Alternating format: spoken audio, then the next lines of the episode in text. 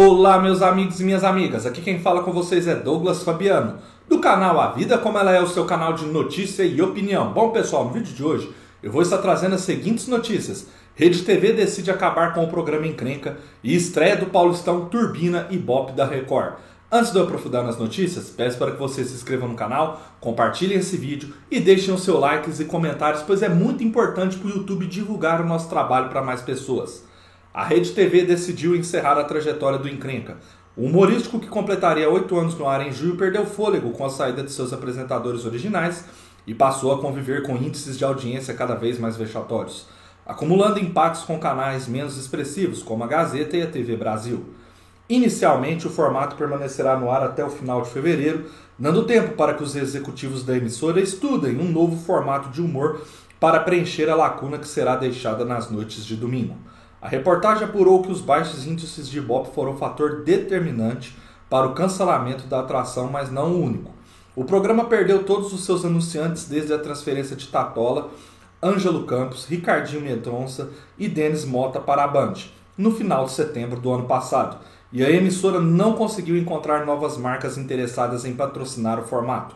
Nas últimas semanas ele vinha tendo apenas anúncios comercializados em lote, por faixas horárias e ações testemunhais da Rede TV Plus. O Encrenca já não tinha edições inéditas produzidas desde o final de 2021. Todos os programas levados ao ar neste ano consistiam em um compilado dos melhores momentos dos poucos dias que a atração contou com o comando de Caio Perecinoto, Victor Sarro, Fernanda Keula, Vinícius Vieiras e Júnior Cossielo. O quinteto comandou apenas 13 edições do Dominical.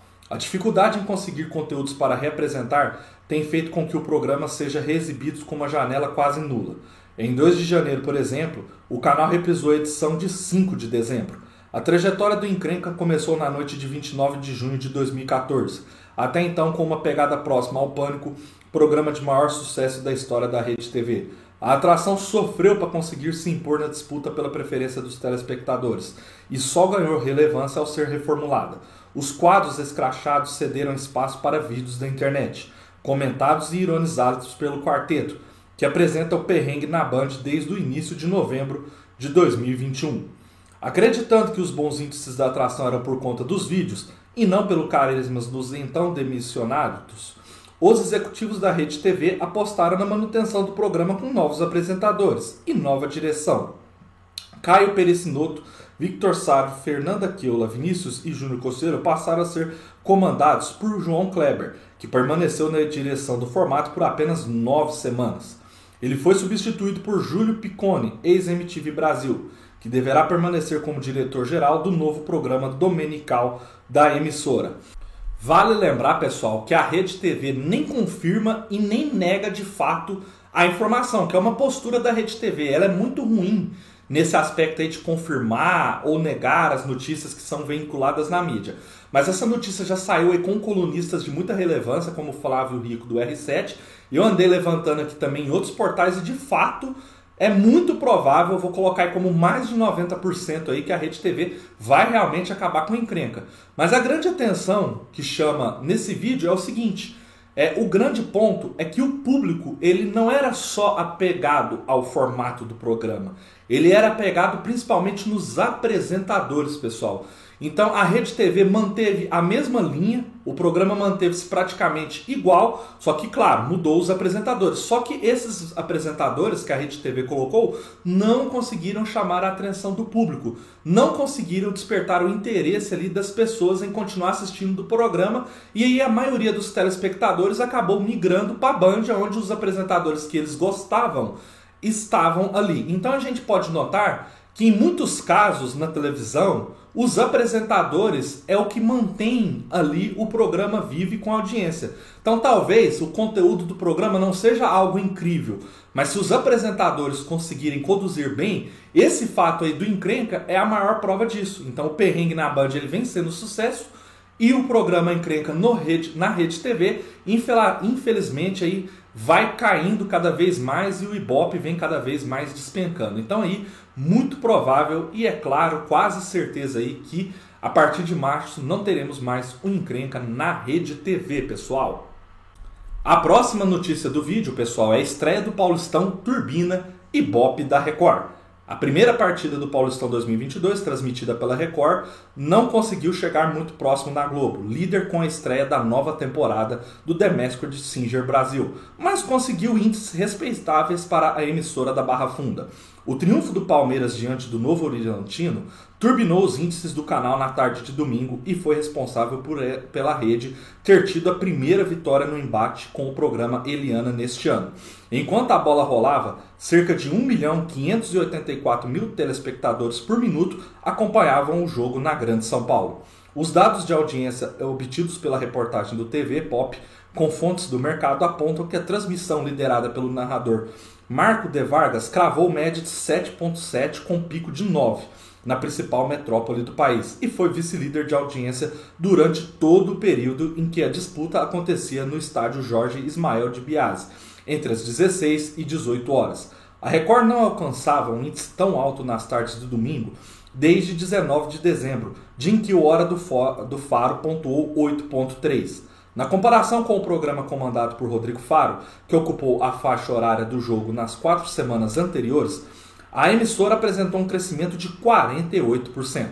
Consolidada na vice-liderança há vários anos, Eliana sentiu o amargo gosto da terceira colocação pela primeira vez em 2022. O programa da Loira fez com que o SBT cravasse 5,6 pontos, enquanto Palmeiras e Novo Horizontino disputavam o jogo no interior de São Paulo. A Globo, com The Masked Singer Brasil, e os primeiros minutos do Domingão com o Hulk liderou o confronto e teve média de 13,7.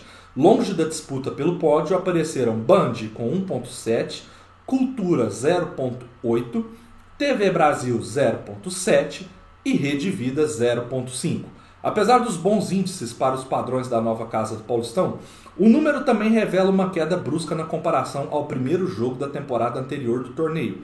Ainda com transmissão da Globo, a partida disputada entre Palmeiras e Ferroviária em 14 de março de 2021 marcou média de 14,9 pontos. Ou seja, mesmo com o mesmo time, houve uma fuga de 48% dos telespectadores em menos de um ano. Isso significa que em cada 10 pessoas deixa, em cada 5 de 10 pessoas, em cada 5 de 10 pessoas, deixaram de acompanhar o campeonato no primeiro dia de troca de emissoras, pessoal. Então, esses números chamam a atenção dois pontos específicos. O primeiro, que tudo indica que a Record vai ficar ali absoluta no segundo lugar. Claro que vai depender muito do time aí que a ser exibido pela emissora no dia, mas isso já mostra que a Eliana deve perder aí a segunda colocação em que ela era ali bem acomodada nos últimos meses. Então, provavelmente o programa da Eliana vai cair para o terceiro lugar. Principalmente, claro, se a Record focar em mostrar os grandes, né? Que é o Santos, São Paulo, Palmeiras e Corinthians. E deve provavelmente fazer isso aos domingos. E o outro ponto que chama atenção é essa questão. A troca de emissoras mostrou assim que mesmo que a audiência da Record é boa, ela ainda não chega próxima da Globo. Então a Globo ainda mostra-se seu canal que o público era mais apegado a assistir futebol. Tanto é que 5 em cada 10 pessoas não assistiram à estreia do mesmo time em se comparado ao ano, ao ano passado. Então isso ainda mostra a força da Globo e ainda isso mostra que a Record, mesmo comprando os direitos do futebol, ainda vai ter muita dificuldade de alcançar a Globo. O mais sensato falar hoje é que a Record vai se manter ali confortável no segundo lugar de audiência na Grande São Paulo e aí provavelmente em vários locais do Brasil, onde ela vai transmitir tanto o Campeonato Paulista e o Campeonato Carioca. Espero que vocês tenham gostado do vídeo, continue acompanhando o canal, um forte abraço e até a próxima, pessoal!